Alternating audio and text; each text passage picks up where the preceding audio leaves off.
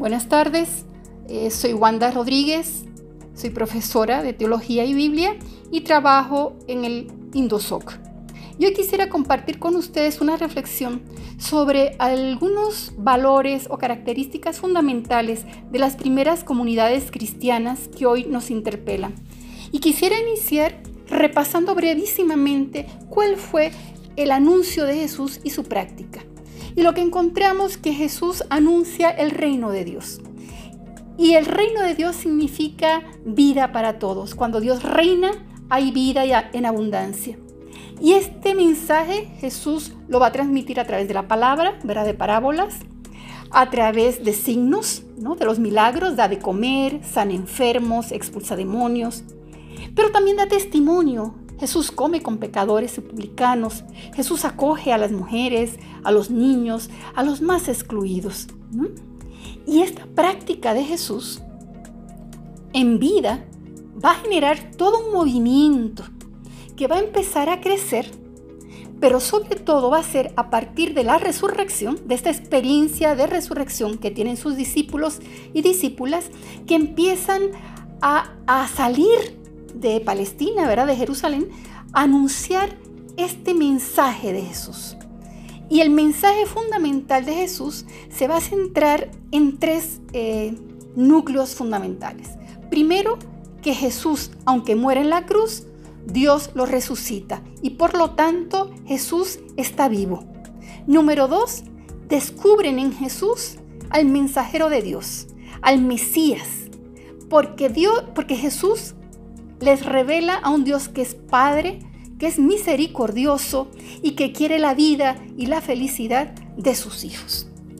Y este compartir con Jesús en vida, este aprender de Jesús, de lo que dijo, de su forma de vivir, y esta experiencia del resucitado los llevó a salir de su aldea, a salir de Jerusalén y a anunciar este mensaje a todos los pueblos. Y por eso, muy pronto, el mensaje del Evangelio se va a anunciar en muchas ciudades, en Antioquía, en Damasco, en Corintio, en Asia Menor y llega hasta Roma, la capital del imperio. Y este anuncio misionero se va, va a ir gestando pequeñas comunidades en diferentes ciudades de, eh, pues del imperio, ¿no? Grupos, pequeños grupos de cristianos y cristianas, pequeñas comunidades que van a empezar a vivir de una manera distinta. Y yo quisiera resaltar dos características fundamentales de estos primeros cristianos, la participación y la solidaridad. Primero que nada, este anuncio misionero va a implicar a todos, hombres y mujeres, esclavos y libres, judíos y paganos convertidos. Descubrimos que es una misión inclusiva, porque todos y todas están llamados, invitados a participar en un cambio de vida. Donde hay hambre, dar de comer. Donde hay enfermedad, poner la salud. Donde hay soledad, dar compañía. Que eso fue lo que hizo Jesús. Esa fue la práctica de Jesús. Entonces lo que hacen estos primeros cristianos es precisamente reproducir la práctica de Jesús.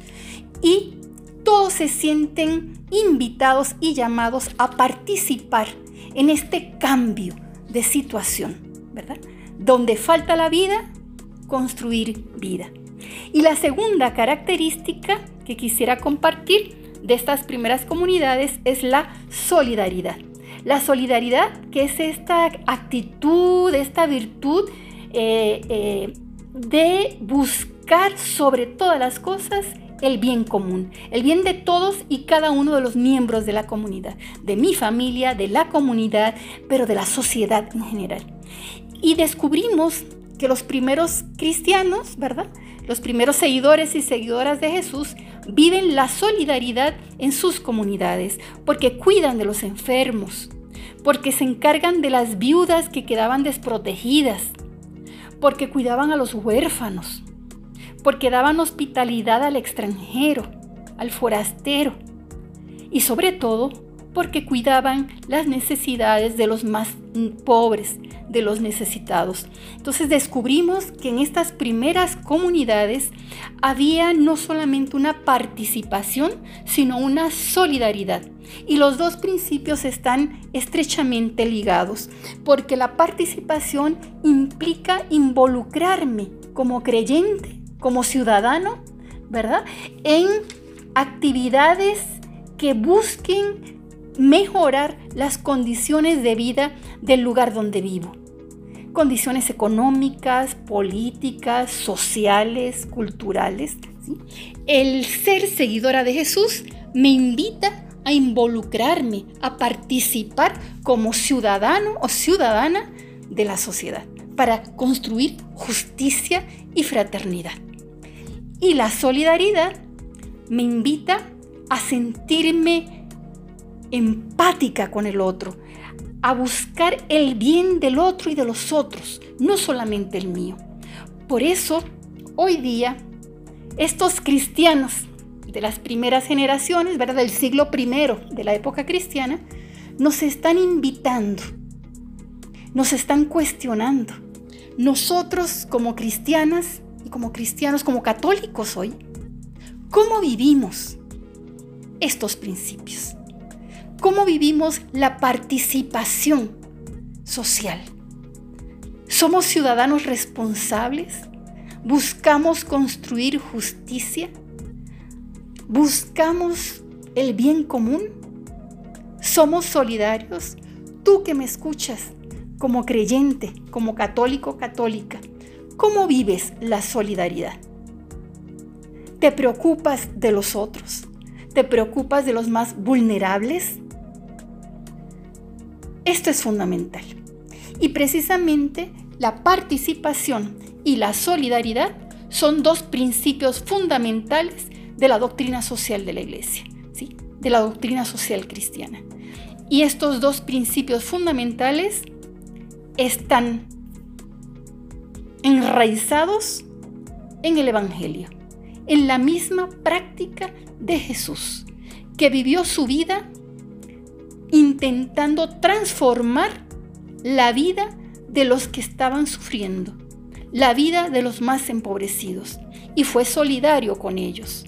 Por eso las primeras comunidades cristianas también asumieron la participación y la solidaridad. Y hoy, en, este, en esta realidad que vivimos de crisis económica, de pandemia, de de cuarentena, de falta de sentido, hoy más que nunca los creyentes en Jesucristo estamos invitados a generar vida donde quiera que estemos. Estamos llamados a participar y a ser solidarios en esta sociedad para construir una sociedad más justa, más igualitaria y más fraternal a la luz del Evangelio es la invitación de Jesús. Es la invitación de las primeras comunidades cristianas y son los principios fundamentales que nos invita la iglesia a vivir. Tú que me estás escuchando, ¿cómo vives la participación y la solidaridad en tu comunidad, en tu iglesia y en la sociedad?